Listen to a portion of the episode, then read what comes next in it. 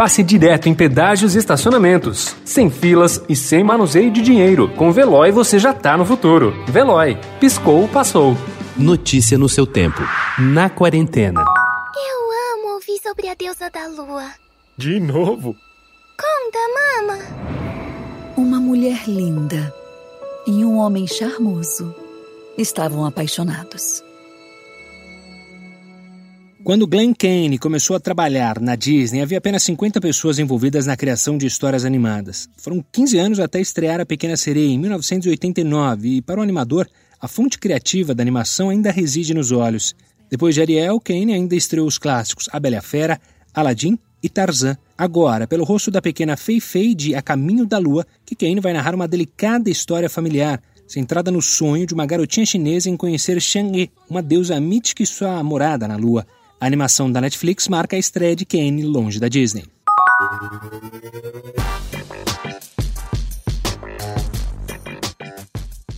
O início de O Problema de Nascer, filme da austríaca Sandra Wollner, que é um dos destaques da 44ª Mostra Internacional de Cinema de São Paulo, logo se revela enganador. Em uma casa futurista no meio do campo, um homem vive com uma menina chamada Eli, que o trata por pai. Tardes na piscina, noites com música clássica, o clima é bucólico, mas logo surge o incômodo, com os carinhos íntimos praticados pelo pai e a pose sexy da menina ao vestir uma roupa nova. Em poucos minutos, o espectador descobre que Eli não é humana, mas uma androide, construída com uma réplica da filha daquele homem, desaparecida anos antes.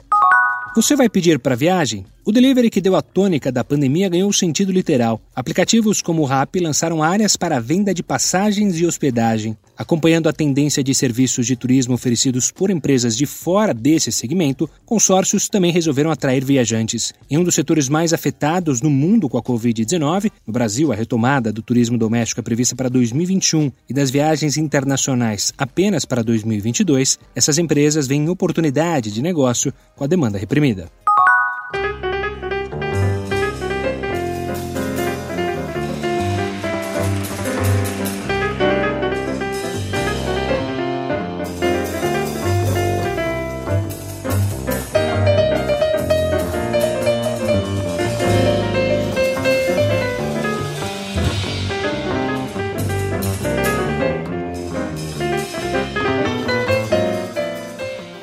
A última vez que Keith Jarrett se apresentou em público, seu relacionamento com o piano era a última de suas preocupações. Isso foi no Carnegie Hall em 2017, várias semanas antes do início do mandato de um novo polêmico presidente dos Estados Unidos. Jarrett, um dos mais aclamados pianistas vivos, abriu a apresentação com um discurso indignado a respeito da situação política e fez uma crítica implacável durante o concerto. Ele terminou agradecendo ao público por levá-lo às lágrimas. Vítima de um AVC que paralisou o braço do pianista, ele diz que sua carreira chegou ao fim.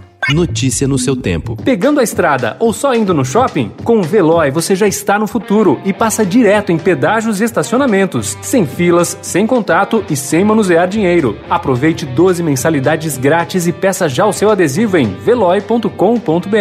Veloy. Piscou, passou.